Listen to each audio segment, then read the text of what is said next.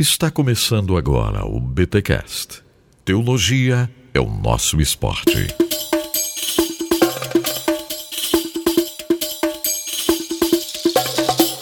Muito bem, muito bem, muito bem. Começa mais um BTcast de número 323. Eu sou o Rodrigo Bibo e hoje vamos falar sobre o retorno de Judá. Não é de Jedi, né, mano? Eu sou o Cacau Marques e estamos indo de volta pra casa. Nossa. Já vi uma boa, melhora, boa, já boa. vi uma melhora. e eu sou Victor Fontana e Neemias está longe de ser apenas um livrinho sobre liderança. Eita, ó. Eu ia falar isso e mudei de última hora. Eu ia falar, Neemias não é coach. E aqui fala André Heinck. E que interessam as muralhas se o povo passa fome? Eita! Bem social aí, ó. Ah, André, né? Historiador, esquerdista. Pronto. Eu sou o Paulo Oni, pronto para conversar sobre a Santíssima Trindade do pós-exílio, Zorobabel, Esdras e Neemias. Ó, olha aí. Gente, estamos aqui com esse timaço da área bíblica pastoral. O Cacau e o Cacau tá aqui na área pastoral, né, Cacau? E historiador também. E tem o time da Bíblia aqui. Eu sei que você tá sentindo falta do Melhorança, mas antes que você diga, ele tinha reuniões e mais reuniões. Tá puxado pro nosso querido Milho e ele não pôde estar, mas estamos aqui bem servidos de historiadores e leitores, estudantes ávidos da Bíblia, para continuarmos a nossa série Aliança. Essa série que nós analisamos e damos uma- um panorama, um ampachan, né, pelos livros da Bíblia, e nós estamos seguindo o cânon cristão do Antigo Testamento. Já tivemos crônicas e agora vamos para Esdras e Neemias, ok? A gente explica isso um pouquinho mais depois dos recados paroquiais.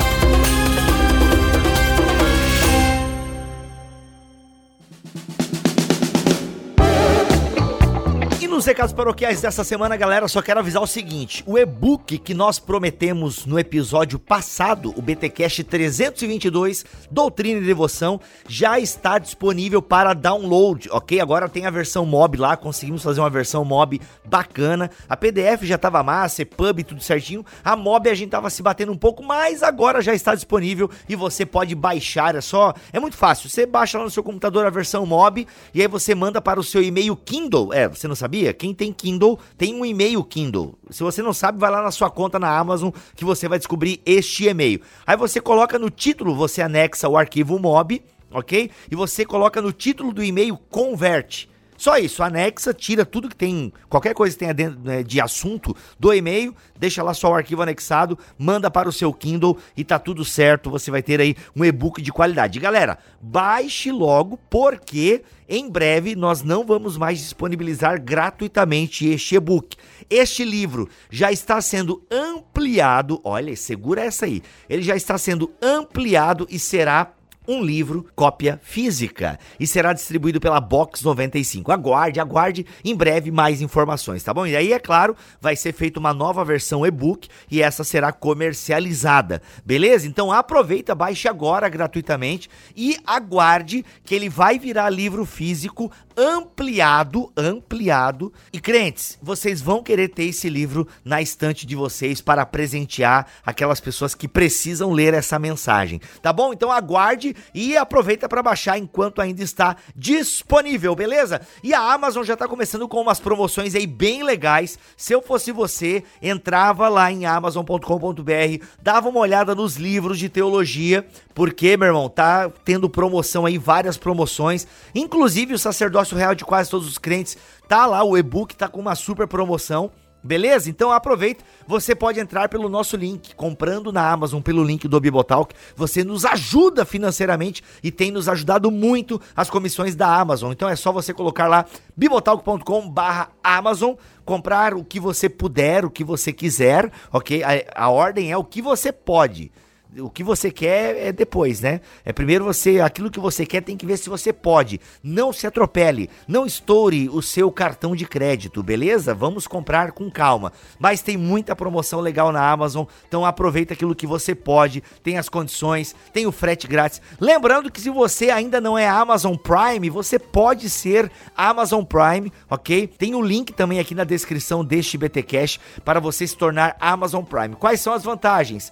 Acesso a séries e filmes ok? Tipo a Netflix. A Amazon tem tipo a Netflix dela lá, então que é o Amazon Prime. Cara, tem muita série original legal, vários filmes e tal, então tem muita coisa legal lá para você ter um tempo de lazer. E quem é Amazon Prime faz compra no site, tem frete grátis e tem uma entrega personalizada, enfim, tem uma série de vantagens você ser Amazon Prime. Então, entra no link que está aqui na descrição deste BTcast, vê quanto tá saindo, né? Não adianta eu falar o valor agora, porque você tá ouvindo o podcast daqui a seis meses do lançamento deste episódio, aí já dá tudo zoado. Né? Então entra aqui, saber quanto está por mês e você entrando pelo link do Bibotalk, a gente também ganha uma comissão. Tá bom, gente? É isso. Você comprando na Amazon, você muito nos ajuda. Vamos para esse podcast que está demais.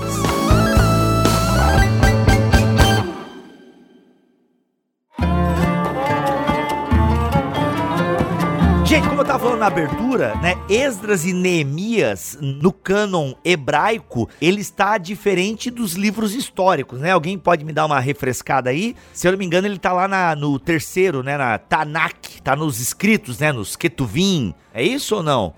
Tanakh. É, né? É Torá, Nevim e Ketubim, é isso? A, Isso. a tripartição aí do cânon, né?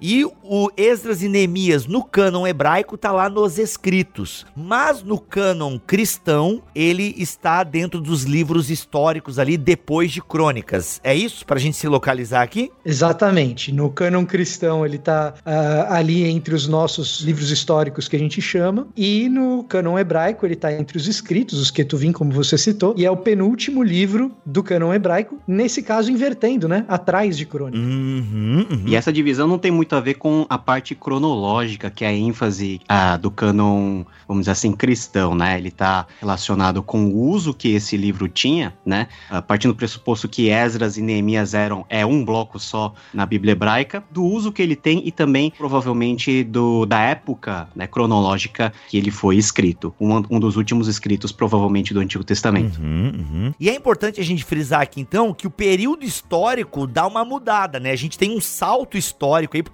a gente teve crônicas, né? Ou seja, crônicas é as balbúrdias e todas as tretas que acontecem enquanto Israel está ali na terra prometida e todas as aventuras que o povo vive, aventura e desventuras, né? Que o povo vive na terra prometida. Agora a gente tem um salto. Quem poderia, é, dos nossos queridos aqui da mesa, poderia nos localizar aí historicamente em termos de Esdras e Neemias, porque a gente tem um salto. E já deixa eu adiantar aqui para você que nós vamos ter esse ano aqui, aguarde que esse ano tem coisa muito legal vindo e você vai entender a cronologia dessa história, ok? Como nós estamos na série Aliança, a gente deu esse salto histórico, mas calma que virá aqui em bibotalk.com uma história bíblica de Israel bem bacana, eu tenho certeza que você vai gostar, tá bom? Mas agora a gente dá esse salto porque a gente tá seguindo o cânon cristão do Antigo Testamento. Quem pode localizar os nossos ouvintes aí é, no tempo e que Esas e Neemias acontece e está se desenrolando a história?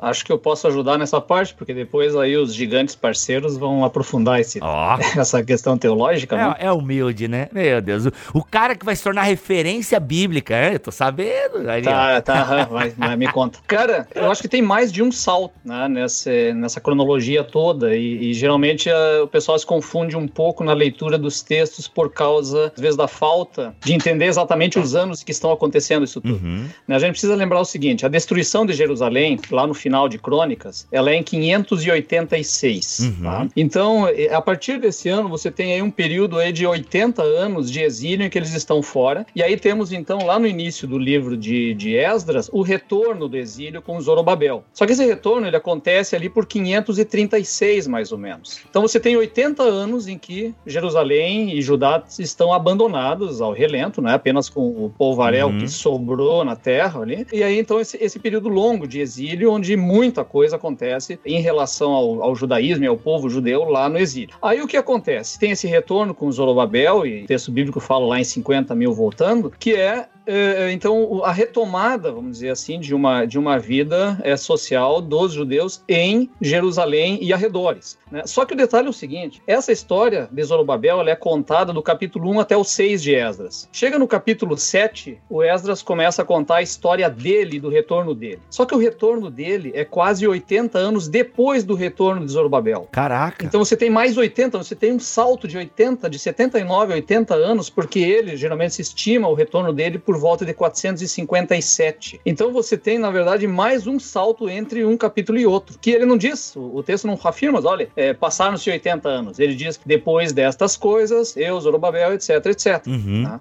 Então ali você tem um salto de mais 80 anos a partir de Zorobabel até Esdras. E depois do Neemias você tem mais 13 anos, geralmente se situa lá por 444 o Neemias, o retorno dele. Né? Então, para ter uma ideia da distância temporal, aqui você tem da destruição de Jerusalém, 586, até Neemias 444, são mais de 140 anos em que a cidade de Jerusalém ainda é praticamente ruínas, não tem sequer uma muralha, não existe uma, uma vida realmente estruturada. É realmente a situação extremamente complicada desse povo. Isso é importante a gente entender para é, perceber melhor o que está na própria leitura do texto. Né? Não é pouco tempo que nós temos aí em jogo. Uhum. E André, só acrescentando, então entre esses dois tempos do retorno de Zorobabel e do retorno sobre Esas, nós temos toda a história ah, narrada na, no livro de Esther, onde Amã faz aquela conspiração para detonar e matar toda a raça judaica que estava presente lá, e vemos aí a providência de Deus em é, proteger esse povo, em salvar esse povo, para que ele possa voltar lá para Jerusalém e recomeçar a sua vida. Uhum. É, quem quiser uma dica dentro do próprio texto sobre esses saltos temporais, você pode olhar até pelos reis que liberaram essa saída da Babilônia para a volta para Jerusalém. Você vai perceber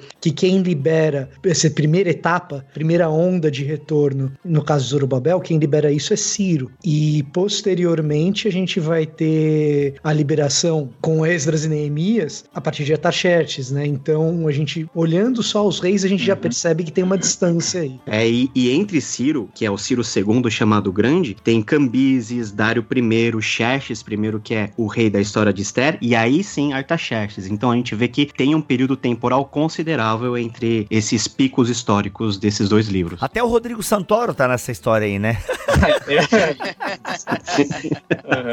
ai, ai. Tem outro detalhe ali na questão temporal que é importante, é a questão geográfica geográfica. Né? A gente sempre imagina Jerusalém como o grande centro da fé, mas o que a gente está vendo aqui após o exílio é que esse desloca... é, aconteceu um deslocamento né, da, da fé e da, dos grandes pensadores judaicos para fora de Jerusalém. E é interessante é o seguinte, né? nós temos Jerusalém numa situação extremamente frágil aqui, nesse período todo de 140 anos, né? e as pessoas que vão fazer a reforma, tanto religiosa como administrativa, vêm de fora. Né? O Esdras ele vem da Babilônia, que é o grande centro do judaísmo nesse período aqui, do, do, dos pensadores judaicos e da preservação da Torá e, do, do, nascente, vamos dizer assim, judaísmo que está começando a se formar aqui. Né? E já o Neemias ele vem de Suzã, quer dizer, mais longe ainda, lá do coração do Império Persa. Né? Então eles vêm de regiões muito é, longe, diferentes, inclusive, para um mesmo propósito em Jerusalém, porque ainda tem uma história é, da salvação a ser contada e a ser exercida lá naquela terra, que está, vamos dizer assim, as traças nesse período. Uhum. E nessa história de vir um forasteiro para promover esse tipo de reforma, seja com Zorobabel, seja com Esdras, seja com Neemias, sempre vai existir uma tensão com aqueles que ficaram. E essas tensões com aqueles que ficaram produzem as resistências às reformas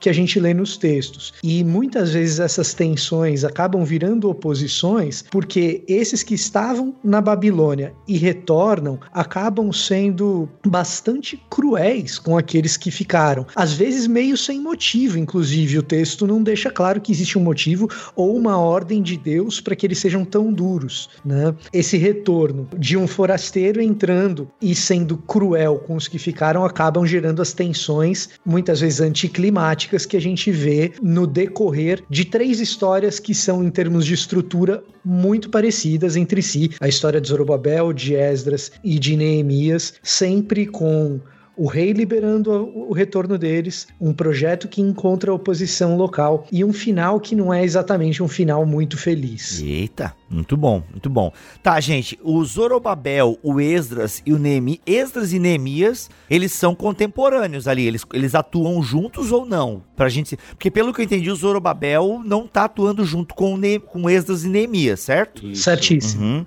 E o Esdras e o Neemias, eles atuam juntos e tal? É, na verdade, Zorobabel, Esdras e Neemias são representantes de três levas que retornam do exílio, né? Hum, O Zorobabel, uhum. ele vem, ele atua mais ou menos entre 538 e 530, é o que tá lá escrito na primeira parte de Esdras. Depois nós temos a Uhum. vinda de Esdras, que acontece mais ou menos em 458, 457, e Neemias, que chega em 445. Então parece que Esdras e Neemias, eles foram contemporâneos. Neemias cita a atuação de Esdras nos seus capítulos finais, e eles tiveram uma atuação meio que conjunta nessa época. Uhum.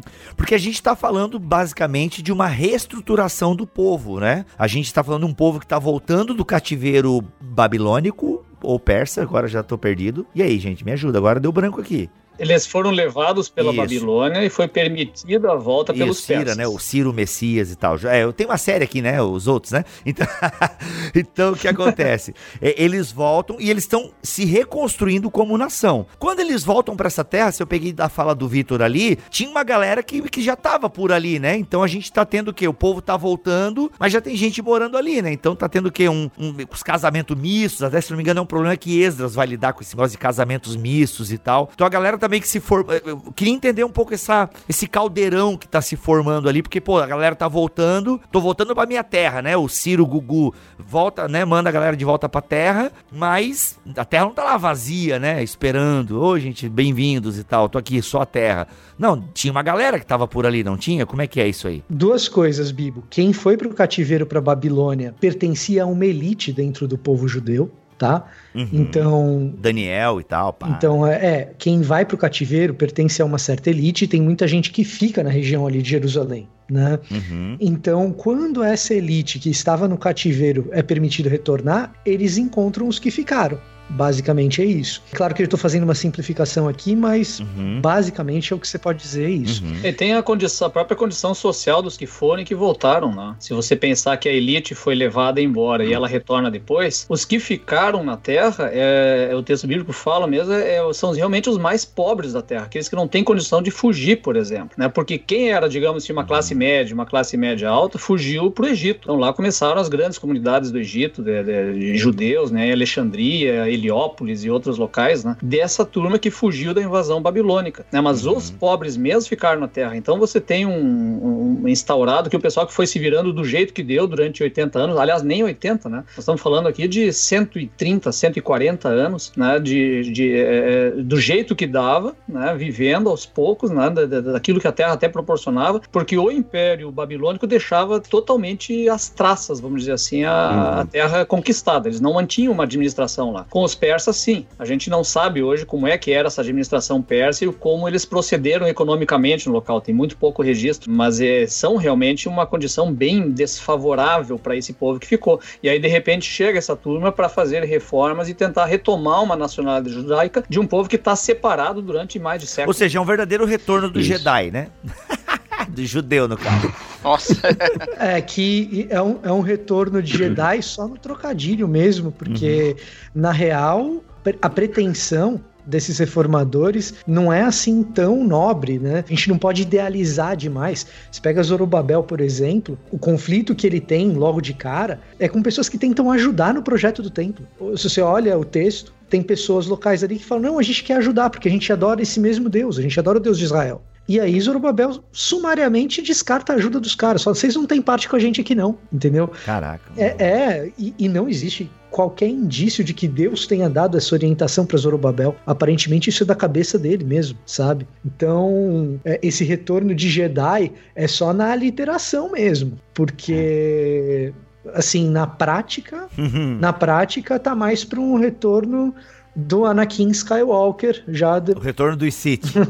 entendeu? essa, essa é uma das polêmicas centrais desse livro, né? Porque é bem difícil a gente entender mesmo. né? Afinal de contas, o que, que tá acontecendo ali? Porque ao mesmo tempo que o texto não dá indício de que era vontade de Deus, também não parece ter uma punição a respeito disso, né? Um castigo por terem tomado essa decisão, né? Uma das formas, eu acho que ajuda a gente a pensar esse conflito é pensar, em primeiro lugar, na extensão dos anos de exílio, né? Que na conta mais generosa, cumprindo a profecia de Jeremias, foi 70 anos, mas foi algo muito mais extenso que durou mais de um século. E se a gente considerar que uma geração é mais ou menos 25 anos, quantas gerações já se passaram do povo deixado no, na situação de destruição na Judéia, eles tendo que sobreviver, e nesse processo eles fizeram casamentos mistos. Foi algo natural da própria sociedade que não tinha nem o templo, nem uma casta sacerdotal que tinha algum tipo de controle, nem governo sequer, eles tinham uh, de forma autônoma. Então, essa nata da sociedade que vai para o exílio e volta, ela volta com uma preocupação muito no sentido de reestabelecer a identidade judaica anterior ao exílio, né? Retomar da onde a história foi abruptamente interrompida. Então eles olham para o povo da terra naquela situação e veem um povo totalmente uh, dissociado dos seus próprios padrões de moralidade ou de etnicidade.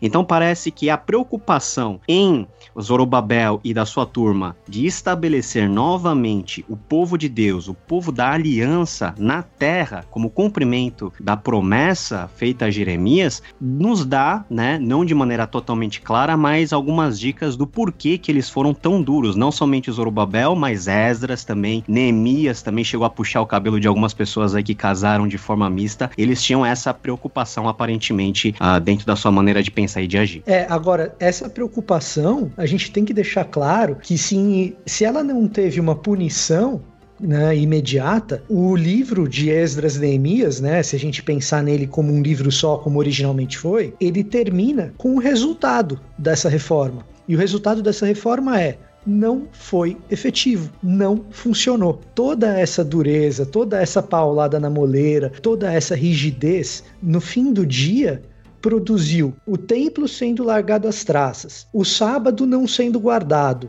e o próprio Neemias dizendo para Deus assim: Ó, oh, tem misericórdia de mim, porque você viu que eu tentei, mas efetivamente, qual que é o resultado lá no capítulo 13? O resultado no capítulo 13 é que toda essa reforma não adiantou. E até o projeto do próprio Neemias de construção do muro, o que vira ali em volta do muro é um mercadinho, entendeu?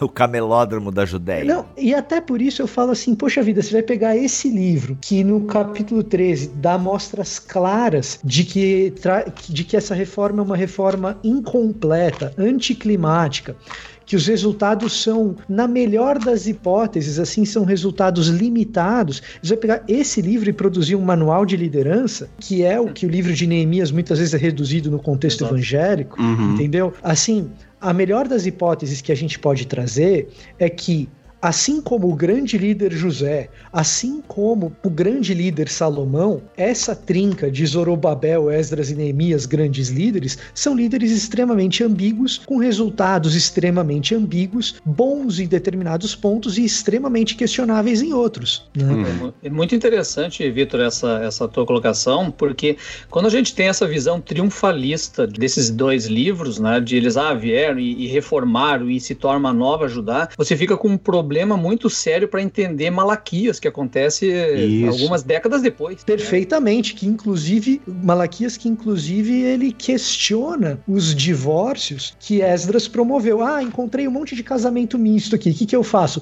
Manda as mulheres e as crianças embora. Pô, bela solução, hein, Esdras? Bacana você. Manda as mulheres e as crianças embora. Bem condizente. Ah, eu tô preservando a Torá. Bem condizente com a Torá isso daí que você tá fazendo, Esdras. Parabéns.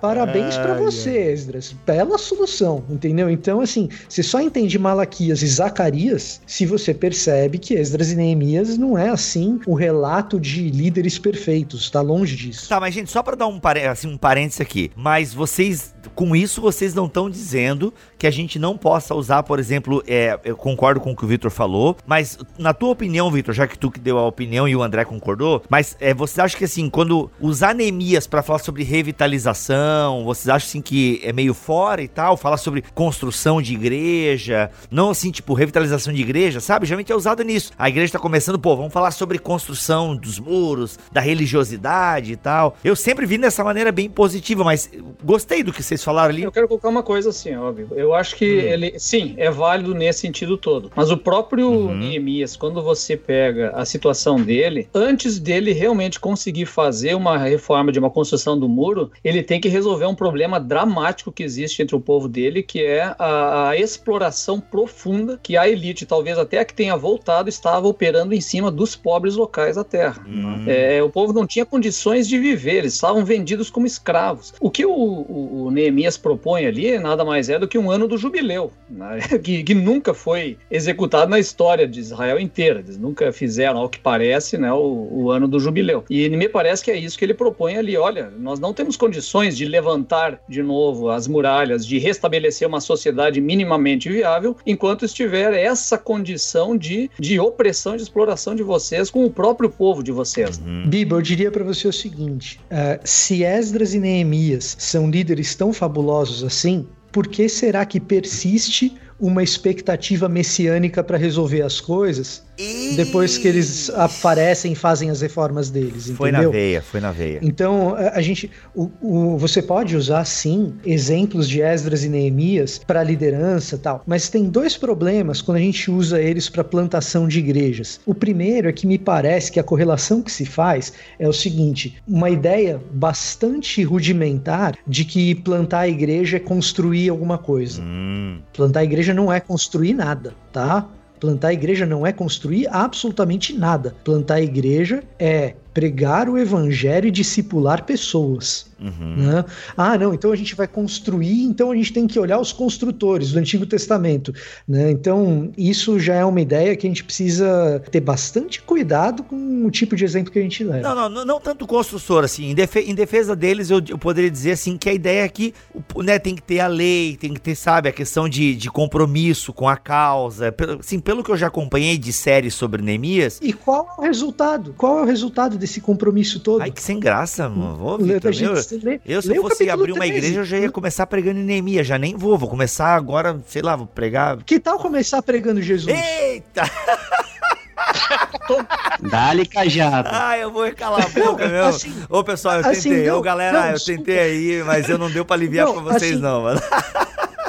Assim, Bipo, eu não tô querendo ser. Assim, desculpa, assim, não, eu tô massa demais. mandando negócio assim é. muito pesado. Não, não tô querendo ser dono da verdade aqui. Não, mas tô, claro, pode, mas eu entendi Você pode usar ponto. Salomão, você pode usar Esdras e Neemias, você pode usar José, desde que você preserve a ambiguidade que o próprio texto bíblico carrega quando traz esses personagens. Tão, porque não são personagens ideais, a gente não pode idealizá-los. É isso sim. que eu tô querendo. Eles são mais cinzas do que a gente gostaria, né? Muito mais. E, e, a gente tem um personagem ideal na Bíblia. Esse é o ponto. Sim, que é o Tim Keller.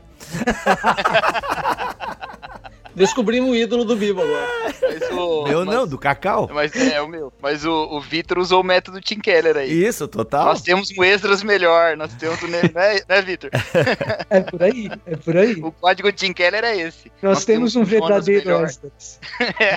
Posso fazer uma intervenção mais conciliatória aqui? Vai. Muito, eu, eu acho que nós podemos usar tanto Zorobabel quanto Esdras quanto Neemias como tipos de liderança, porque eles tiveram partes exitosas no começo, uh, quando principalmente eles estavam dependentes de Deus para tomarem as, as atitudes que eles tomaram, né? Por exemplo, Neemias, né? Neemias ele se colocou diante de Deus, né? Esdras a gente vê essas atitudes. Entretanto, o interessante é, como salientou o Vitor, o problema para mim não parece o método em si ou as estruturas de liderança, mas se você for ler Esdras e Neemias, nós não temos, pelo menos no livro, uma voz atuante, um profeta ou algum servo de Deus atuante no sentido de dirigir os passos políticos, administrativos, a restauração social. Nós temos Ageu, Zacarias empurrando o povo para construir o templo, mas é a única voz que nós temos em termos proféticos aí. Então, se nós formos pensar em um ideal bom para nós seguirmos de liderança, muito mais do que os métodos estaria essa proximidade do coração do líder com o que o próprio Deus tem como propósito, como direção, ligado à palavra dele, aos profetas dele. Então, uh, nós não precisamos demonizar, mas também nós não podemos, de forma nenhuma, santificá-los num patamar de é, que nós temos que imitar todas as suas atitudes. Não, eles são falhos, eles precisaram de direção, muitas vezes eles tomaram decisões que na mente deles era uma atitude zelosa para com a lei, mas que não deu em nada, só piorou a situação espiritual do povo de Israel que já estava em frangalho. Olha aí, não pode co-utilizar então, é isso, entendi, beleza.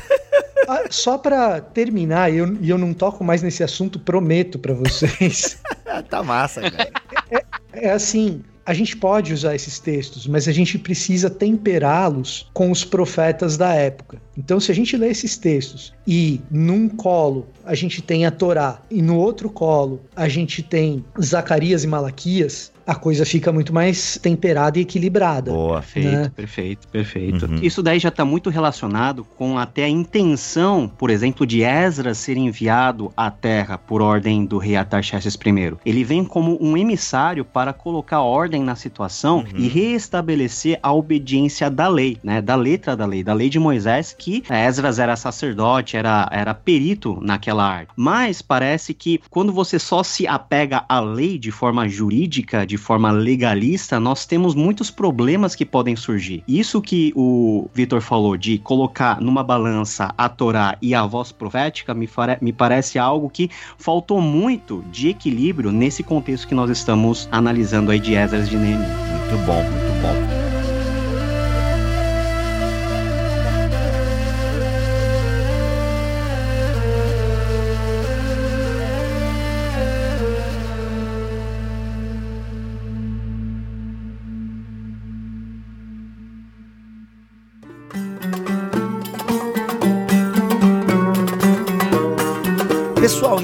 Conteúdo teológico, né, deste livro, né, ou destes dois livros, o que, que a gente poderia destacar aqui? Já ficou bem claro o ambiente histórico, galera chegando, se reconstruindo, mas em termos de conteúdo teológico do livro, o que, que seria vital para a gente entender aqui na série Aliança? Bom, eu acho que um conteúdo muito relevante é, diz respeito muito a como Deus ele é mencionado em Esdras e em Neemias. Se você parar para analisar principalmente os primeiros capítulos de Esdras e de Neemias, basicamente nós temos duas formas que os autores eles se referem a Deus. Um é dizer que Deus Deus, o Senhor é o Senhor, o Deus dos céus, que é uma denominação bastante nova no Antigo Testamento, presente também na literatura apócrifa do Antigo Testamento, e outra é classificar esse Deus, esse Javé, como o Deus de Israel. Então parece que na mente dos autores nós temos uma preocupação que ao mesmo tempo macroscópica, ou seja, o Deus soberano de todas as coisas, sobre todos os deuses, ele dirige a história do seu povo,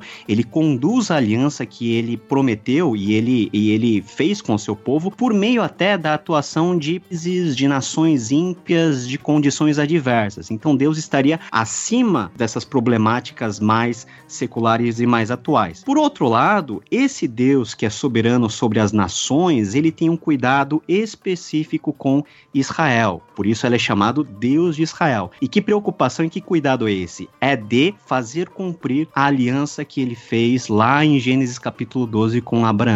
Então, quando tudo parece que está dando errado, quando nós vemos em crônicas que o reino do norte é totalmente destruído, o reino do sul ele é levado para o exílio, tudo o templo é todo destruído, mesmo dentro dessa situação, nós vemos um cuidado de Deus em cumprir a sua vontade, essa vontade que era atemporal, de usar esse povo, ainda que na sua imperfeição, mas de uma maneira particular, fazendo valer a aliança que ele fez com eles. Hum, Eu acho que tem aí, tem aí uma preocupação, né, em se encontrar nesse retorno, apesar da, da história do retorno não estar num momento, mas nesse tempo todo, né, de Zorobabel, Esdras e Neemias, né, mas de encontrar essa identidade de uma nação que não é mais uma nação autônoma, né? Você tinha antes né, do exílio algum tipo de estrutura unificada entre religião, política, né? Essas coisas estavam unidas de alguma forma, então se entendia muito as bênçãos sobre o povo como um povo autônomo, um povo que era é, sob a, a, vontade de Deus e o rei que Deus colocou em Jerusalém, o seu, o seu rei ungido, né? E agora esse povo tem essa estrutura submetida ao Império Persa com um governador que não é autônomo, né? Tem que prestar contas para um imperador estrangeiro. Até há uma elevação da figura de Zorobabel né, nos profetas, né? A gente vê isso aparecendo lá em, em Ageu e principalmente em Zacarias, mas tem que se refletir de novo, afinal de contas, que povo é esse? Que, quem nós somos, né? E vai se estabelecendo, a partir disso, esses elementos da aliança como sendo o, os elementos de identificação do povo, é, a Torá e o templo especialmente, né? Tem um detalhe que eu acho bem interessante nesses livros, é o uso da expressão um só homem, né? Eu acho bem interessante que sempre está vinculado com Jerusalém Jerusalém, ou com o templo, ou com a Torá mesmo, né? O povo se move como um só homem, os levitas se purificam como um só homem,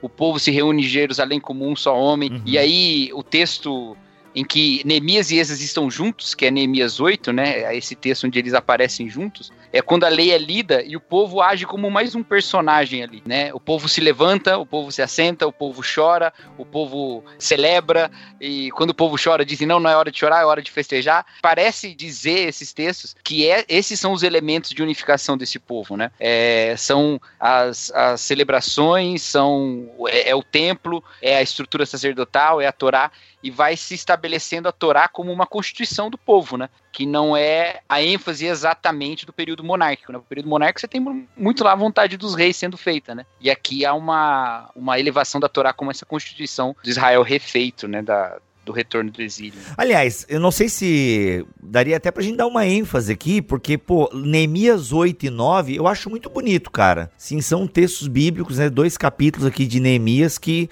eu acho sim. Eu achava muito bonito também, mas o Vitor disse que não pode, então. Não, não. Tô Victor... brincando, Vitor. Não, não, o Vitor até ficou não. quieto, mano. Não, não, poder, poder pode, poder pode. Não, mas eu acho que eu romantizo menos agora. Eu confesso que, ó, vou confessar que eu já preguei Neemias 8 e 9, mano, eu dei mó moral, assim. Mas realmente me faltou dar uma lida no final do livro e ver que mesmo toda essa parte. Porque assim, é aqui em Neemias 8 e 9 é tipo congresso, né? Foi tipo congresso. A galera tudo tocada e tal. É, não, a, até o que eu tô falando, o que eu tô falando também não é num sentido assim, idealizado uhum, realmente, né? Uhum. Porque é, é, essa perspectiva que vai levar a, a todo, o, todo a movimentação, até nacionalista, né? Que, que a gente vai ver no, no desenvolver da história de Israel depois do período do Antigo Testamento, né? Uhum. Então, assim, e a gente vê que isso também não deu, não deu muito certo, né? Os movimentos é. nacionalistas do Novo Testamento, eles não uhum. eram exatamente uhum. a vontade de Deus, né? Então, é com certeza não, não fazer da Torá a constituição do povo e, e, colocar essa identificação assim exclusivista tem essa, esse risco que a, eles acabam não só correndo como risco, mas acabam caindo nisso. É, é interessante que você tá falando na Torá e tal, né? É nesse é justamente em Neemias que vai aparecer a questão do sábado com relevância, né? Uhum. Que não aparece com frequência no Antigo Testamento, a não ser lá na estipulação da lei, mas essa questão de ah, o povo está ou não seguindo o sábado, isso não é, não é frequente né? E agora, de repente, ele ganha uma importância, uma, uma relevância a partir daqui, uhum. porque passa a ser também uma dessas marcas dos judeus entre os povos, né? Eles são os que se circuncidam, que observam a Torá, e eles são os que guardam o sábado, né? Um, um dia em sete. Então, essa é uma referência que está justamente nessa base, dessa formação do que está nascendo aqui, com uma, uma identidade realmente judaica, né? Uhum. Que vem a partir desses dois personagens e que vai ganhar cada vez mais força até o que a gente encontra lá no Novo Testamento Testamento. Eu concordo com o Bibo que o Neemias capítulo 8, particularmente, é o ponto alto, vamos dizer assim, desses dois blocos de livros, né? Uh, se você for analisar bem a linguagem que nós temos aí, nós vemos aí Esdras no centro conduzindo essa, esse grande, essa grande, esse grande congresso, essa grande cruzada evangelística.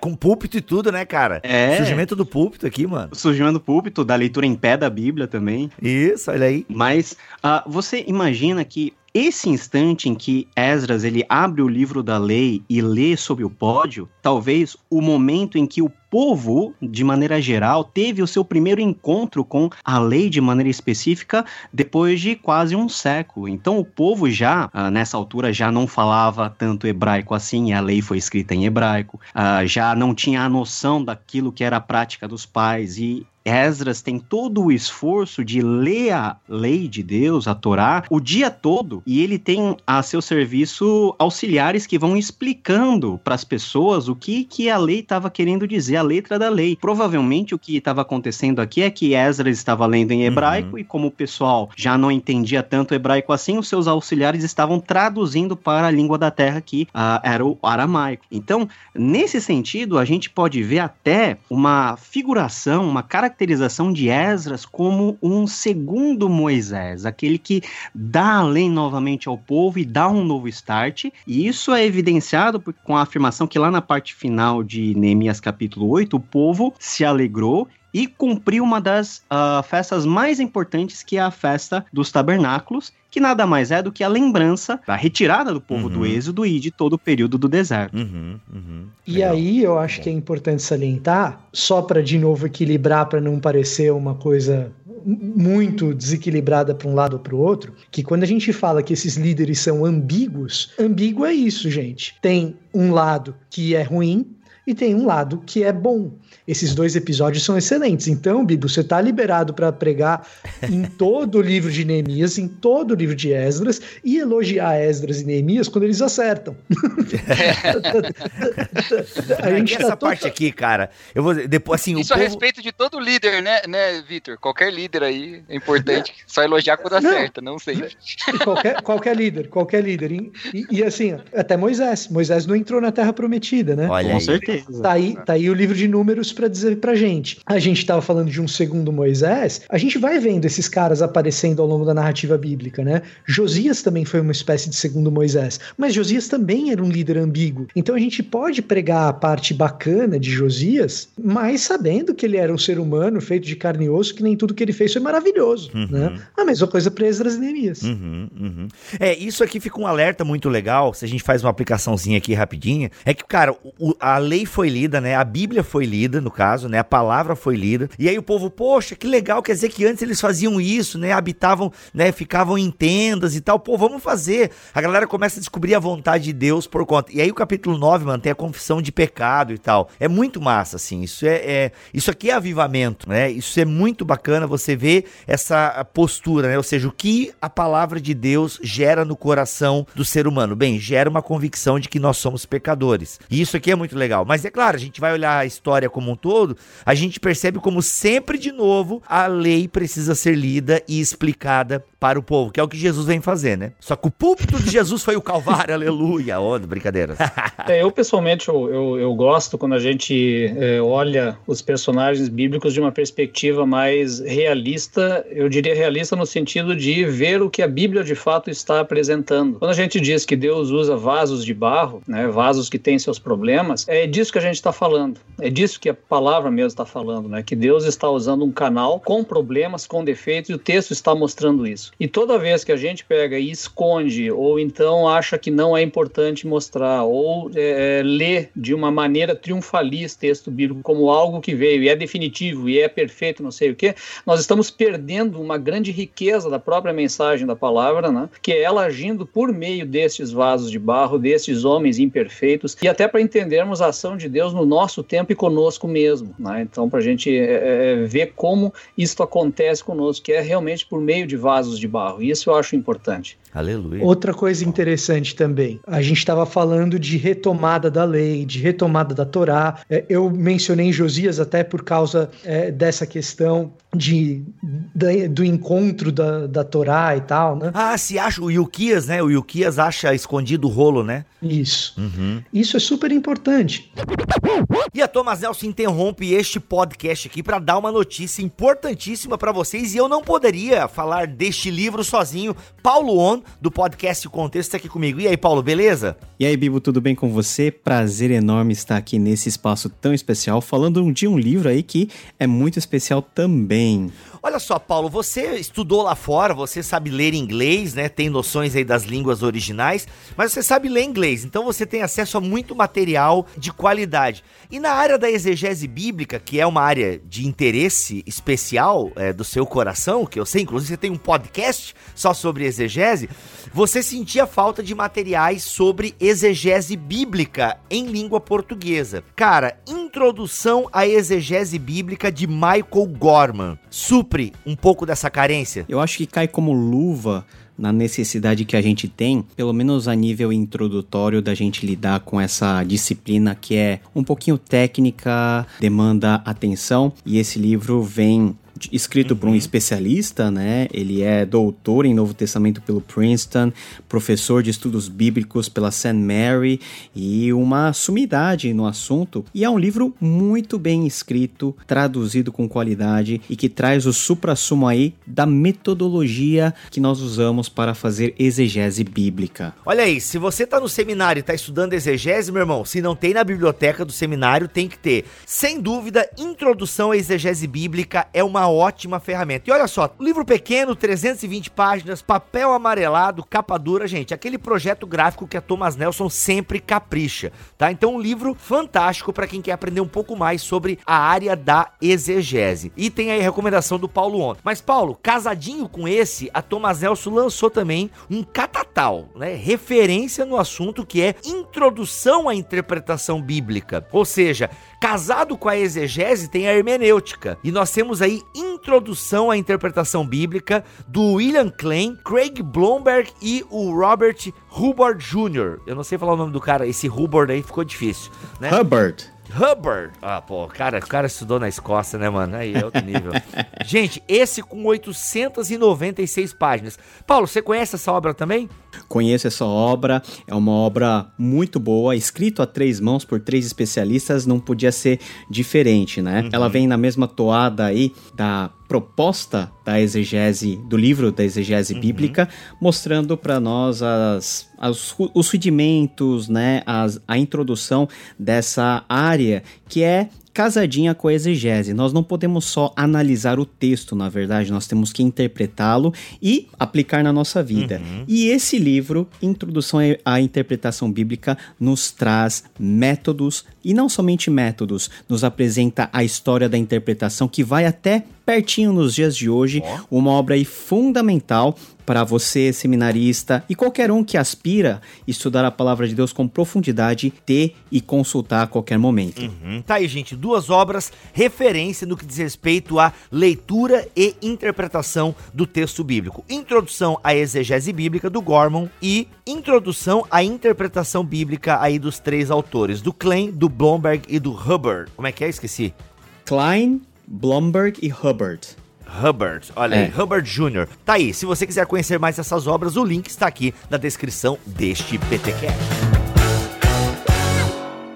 E a explicação da Torá, assim como nós explicamos e tentamos expor o texto bíblico é, no domingo, esse movimento de pregação expositiva que, é, que a gente tem visto tanto por aí, tudo isso tem muitas virtudes. Agora, Dependendo da ênfase que você dá para essas coisas, depois alguém precisa corrigir determinados exageros. E é exatamente o que Jesus faz, por exemplo, com a questão do sábado. A questão do sábado, tão importante para Neemias, é, ela vai ganhando um ciclo de importância no período intertestamentário, a partir da reforma de Esdras e Neemias, ao ponto de Jesus precisar reformar mais uma vez o sábado, reinterpretar essa questão à luz do entendimento dele, Jesus da Torá, como ele sendo o senhor do Shabat, porque tinha descambado para um lado muito exagerado. Né? Então, ênfases, exageros, correções, tudo isso é importante também. Então, é, essa leitura um pouco mais pé no chão dos personagens bíblicos permitem que a gente perceba esses,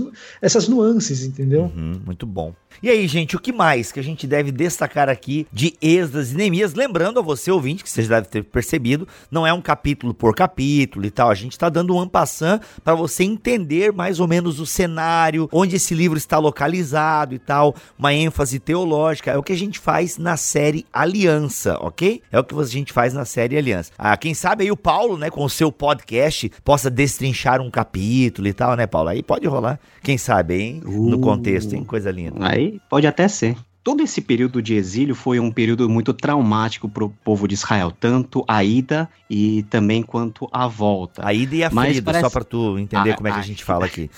A ida e a Frida, beleza. Isso. Na ida, qual que é o cenário do povo? O povo tem um problema seríssimo, que é o maior pecado, vamos dizer assim, do Antigo Testamento, que é a questão da idolatria. O povo não consegue parar de fabricar ídolos para si. Desde a saída do Egito, eles estão com os ídolos no coração. Os 40 anos do deserto não foram suficientes, os séculos de monarquia e de profetas também não foram suficientes, tanto é que foi a idolatria grande, o grande motivo de Deus executar o seu juízo, destruir tudo e mandar todo mundo para o exílio. Entretanto, no exílio, o pessoal passa por algum tipo de confrontação sobre a sua própria situação como povo de Deus, sobre so, o seu relacionamento com a lei, e eles voltam com uma decisão pelo menos tomada. Nunca mais vamos pegar nesse negócio de ídolos, nunca mais vamos nos prostrar diante deles. Uhum. Tanto é que é a, uma das atitudes fundamentais até do judaísmo hoje, a questão do monoteísmo ligado a não se curvar a outras autoridades a não ser o Deus de Israel. Entretanto, e aí está novamente a questão do equilíbrio, parece que os judeus colocaram a lei em um ponto muito acima do que ela deveria realmente estar. Uhum.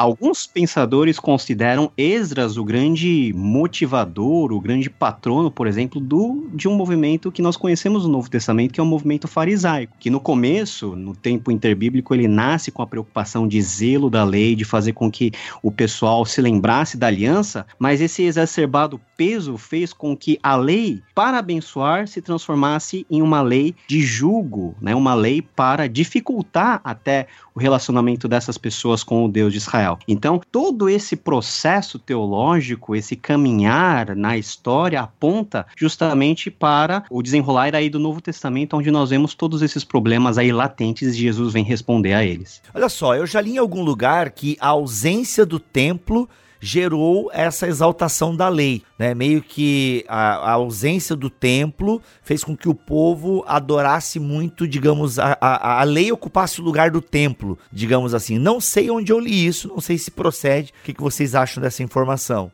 Não somente isso, mas se você lê a literatura interbíblica, principalmente os apócrifos do Antigo Testamento, você vai ver que o pessoal leva a sério aquele negócio que é melhor ter misericórdia do que sacrificar. E o que, é a misericórdia? É você praticar a lei. E o que, que é praticar a lei? É fazer coisas boas principalmente em relação a Deus, ou seja, a sua vida cultica, e com o outro dando, por exemplo, esmolas, fazendo benfeitorias. E vai chegar um ponto nesse período interbíblico em que o próprio ato de você doar dinheiro para alguém tem, para alguns autores, o mesmo valor do que você sacrificar uma novilha no templo. Então a gente tem essa, esse desenvolvimento com certeza presente no texto aí, uh, entre os textos bíblicos, no uhum. caso. Aí eu acho que assim, André me corrija se eu estiver falando bobagem, né? Que você tá mais habituado com isso do que eu, mas se tem um ponto positivo. Com bobagem? Não, com o que eu vou falar, pô. Também, com bobagem, também.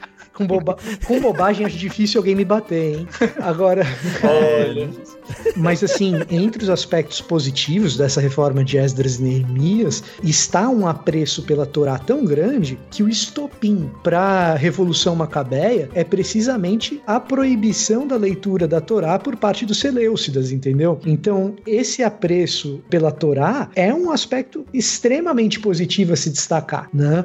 Porque era um apreço que não existia. A ideia da gente ter o Shema, Shema Israel, ouça Israel, Deuteronômio 6, uma parte constitutiva tão importante a ponto de você não esquecer. Então você escreve na testa, nos batentes da porta e tal, é nesse período que isso ganha essa importância absurda que, que não tinha antes. Né? Então, existe esse aspecto positivo. É claro que, assim, quando a gente fala aí dos Seleucidas, dentro do próprio judaísmo existiam partidos já mais pró-helenismo, mais anti-helenismo, mas o estopim é a questão da leitura da Torá. É, eu acho que o Esdras ele é um personagem fundamental dentro da própria tradição judaica, né? Ele é praticamente considerado o fundador do judaísmo contemporâneo, né? Ele, ele é entendido como o escriba intérprete, é com ele que vai começar, de fato, a interpretação das escrituras. Os Hassidim, que são esses que, é, é, junto com os macabeus, se revoltaram contra o Império Macedônico lá no período dos macabeus, eles se diziam, né, discípulos de Esdras. Toda a, a, vamos dizer, a fidelidade à Torá e toda essa piedade, né, é, de seguir, então, a lei, e a lei não uma lei preocupada lá com o ritual do templo, mas com uma lei vivida na concretude da vida. Essa é a preocupação deles, né? Daí você vai encontrar no Novo Testamento a discussão entre fariseus e saduceus, por quê? Porque os fariseus eram, né, olhando do sentido positivo agora, eles eram os camaradas que pensavam a lei no cotidiano e como é que eu faço para viver e andar com Deus corretamente, né? Então eram os fariseus. O saduceu não, ele era preocupado com o ritual feito de maneira adequada lá no templo, né? Então a, é eles que vão transformar de fato a lei né, na vivência cotidiana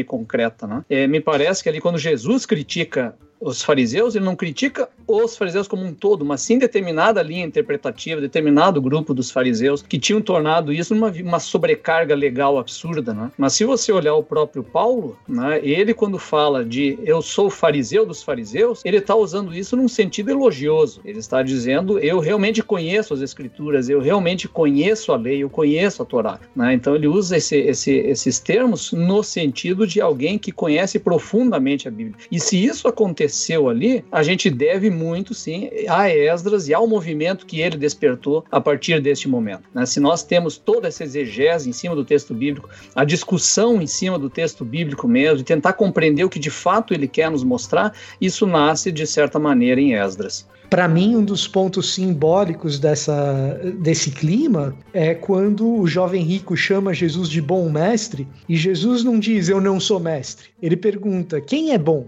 Então, assim, o próprio Jesus não rejeita um título que era bem típico de quem era intérprete da lei ali no período tanaítico, né? O Andrew Hill e o John Walton, lá naquele panorama do Antigo Testamento, falando sobre esses livros, eles dizem o seguinte: não sei qual deles que escreveu, mas um deles escreveu ou os dois juntos. Dizem o seguinte: a identidade de Israel como povo de Deus assumiu uma nova dimensão à medida que o templo e o sacerdote substituíram o Estado e o rei como instituições estabilizadoras da comunidade hebraica. A lei de Moisés se tornou constituição pela qual a sociedade foi reorganizada em templo-estado sacerdotal. A política religiosa, social e econômica passou a ser determinada pela Torá, dando nova ênfase à exclusividade e separação entre os hebreus e os gentios, que é o que a gente vê depois, né, com muita ênfase, né, essa separação. Mas vê nesses, nesses textos também, igual vocês colocaram, né, com a questão dos divórcios e tudo, e vê isso apontando lá para frente também, né. Então, esse apego à lei tá determinado aí, demonstrado aí, né? Só para jogar uma pimentinha, uma última pimentinha, prometo que eu não vou mais botar nada picante.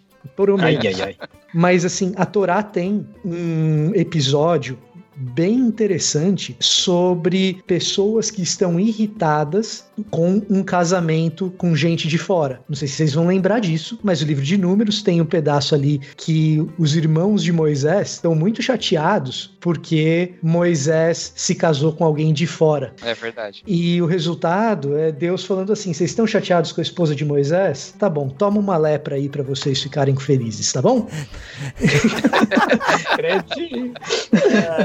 então, é, é, é, só o que eu tô querendo dizer com essa pimentinha que eu tô colocando na história? É que assim, a Torá não é um código legal apenas, ele tem trechos de, de código legal, mas a narrativa da Torá é importante também. Na própria Torá, a gente tem um exemplo de alguém que está numa situação de um casamento com pessoas de fora. Esse alguém é o próprio Moisés, e quando isso é colocado em questão, o próprio Deus intervém e fala: não venham encher a paciência de Moisés por causa disso. Então, de fato, é um problema quando Esdras é, retorna e encontra aqueles casamentos mistos. Eles precisam ser endereçados de alguma maneira. O problema é mandar as crianças e as mulheres embora. É isso que não pode acontecer. Né? E a gente precisa saber que isso não pode acontecer. É só isso. Sacanagem. É, essa, essa perspectiva ela costuma estar ausente na nossa leitura desses livros, né? A gente costuma olhar para esses episódios como uma questão da pureza. É, né? pode crer. Olha como eles levavam a sério, né? E, e quando você vai olhar a luz da Torá mesmo, você vai ter essas pimentinhas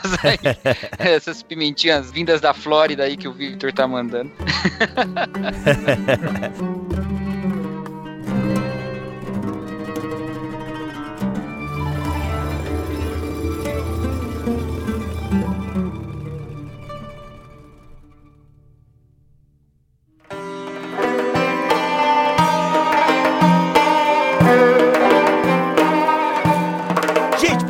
o nosso papo aqui sobre Esdras e Neemias, finalizar o nosso papo, ok? Tem muito mais coisa aí para você saber sobre este livro que a gente vai indicar uma literatura depois. Mas acho que a gente tem que falar do templo, né? A gente falou aqui da lei, mas o templo também ocupa aí um papel importante nessa construção da nação pós-cativeiro. O que, que a gente poderia falar aí que é essencial no que diz respeito ao, à construção do templo?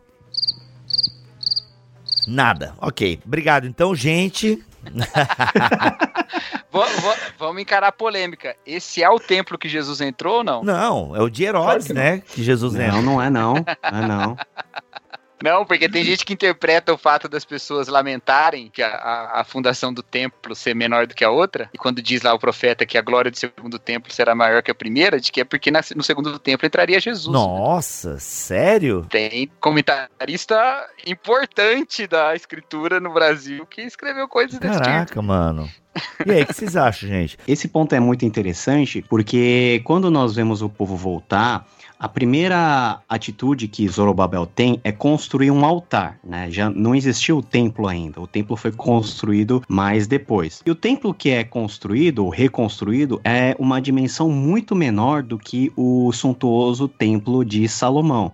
E vai ser muito menor ainda que a repaginada que o Herodes o Grande vai dar nesse templo, já na época do Novo Testamento. Um ponto muito levantado entre as pessoas, entre os estudiosos lá no mundo de fala inglesa, é o seguinte: se nós nós olharmos só para o templo, o exílio ele terminou ou ele ainda está em andamento nesse período histórico de Esdras e Neemias? Porque a promessa era uma restauração total da nação, né? Era o reino ser expandido, Deus enviar o seu Messias, uh, o templo assumir a sua forma gloriosa, é o que nós chamamos da glória da segunda casa, mas uh, quando nós lemos o texto é até decepcionante o relato que nós temos do templo em si. Muitas pessoas vão dizer o seguinte: olha, o tempo do exílio, né, o tempo, é, vamos dizer assim, mais amplo do exílio não terminou e a condição de exílio ainda não terminou para o povo judeu, porque Deus ainda não cumpriu na sua plenitude toda a restauração que ele pretendeu e ele profetizou profetizou que ia cumprir. Um dos adeptos mais famosos dessa posição é o Anti-Wright, que vai dizer que o exílio nessa época ainda está em andamento, dado a um dos fatores importantes que é justamente a importância ou a significância que o templo tem, que parece que começa a ser muito secundarizado em detrimento da própria prática da lei de Moisés, da Torá. Tem um feeling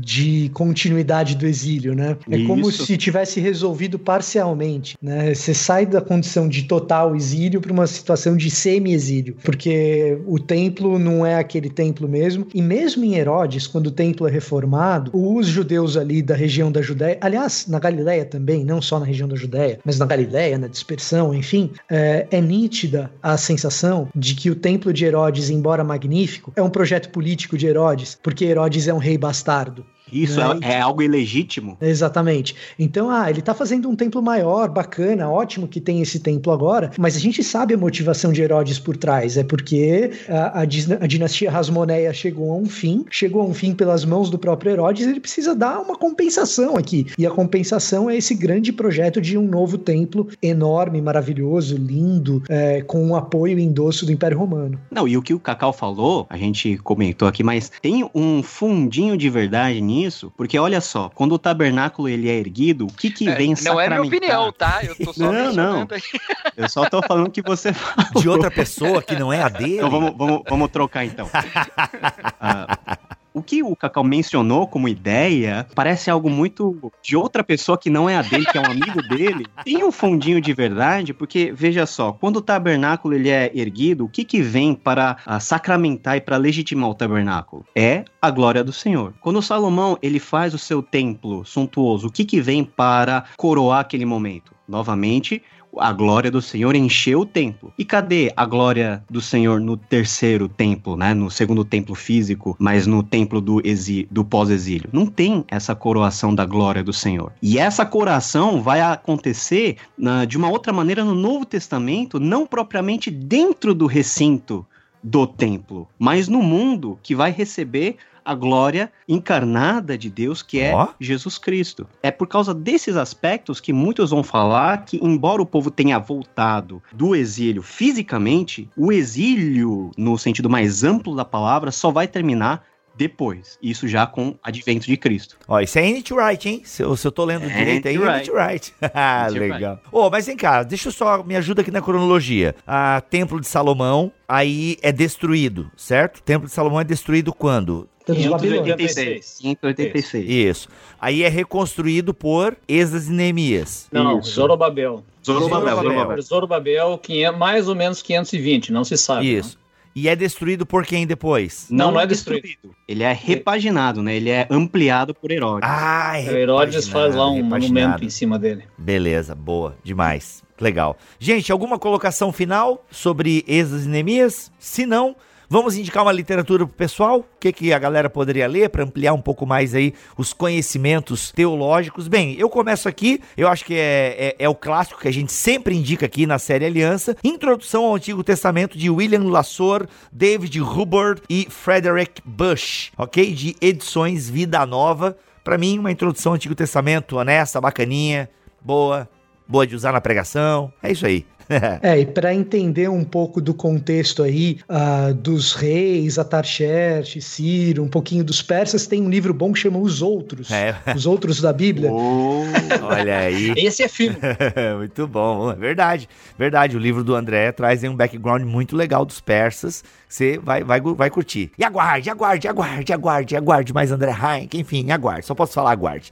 E aí, o que mais, gente? Uma boa historiografia, uma obra de história aí, é, se chama Uma História Bíblica de Israel, escrito pelo Ian Provan, pelo Long e pelo Tramper Longman III, publicado pelas edições Vida Nova, que vão trazer na parte final um capítulo bem resumido, mas bem consistente de todos os eventos importantes aí para você se situar historicamente nesse período de Esdras e Neemias. Ó, O História de Israel do John Bright tá traduzido para português ou não? tá, pela Paulus. É, um- é um- é uma boa também, viu? Não, não- Não sei se Ele tá valendo lançado, ainda, gente? Como é que Não sei se tá? tá esgotado, mas nas bibliotecas aí de faculdade teológica você vai achar. Sim, é. ou na estante virtual, pagando 380 virtual, reais.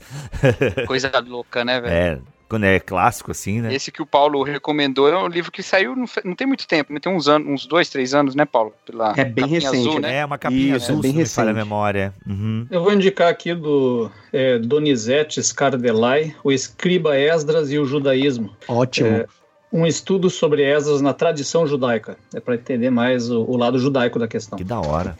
Qual é a editora, Daniel? Paulus. Hum, olha aí. É isso então, gente. Foi mais um episódio da série Aliança. Eu sou o Rodrigo Bibo, vou ficando por aqui. Teologia é o nosso esporte. E eu sou o Vitor Fontana, aprendendo a ser líder com Jesus. Boa. É isso mesmo, tá certo? Muito bom, muito bom. Aqui fala André Heinck e aguardem que vem novidades aí.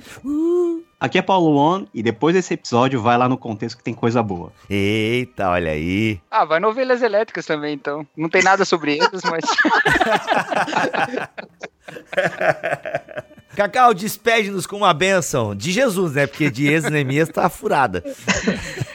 ai, ai. E eu sou o Cacau Marx e que a graça do nosso Senhor Jesus Cristo, o amor de Deus o Pai e a comunhão e as consolações do Espírito e sejam com todos os nossos ouvintes e com toda a igreja de Deus. Amém. Amém. Amém.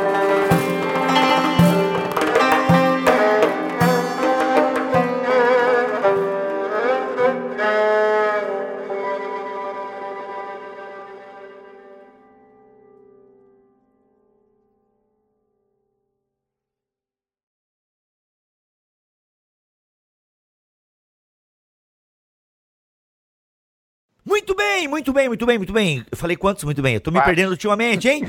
Quatro, né? Este podcast foi editado por Tuller Bibotalk Produções.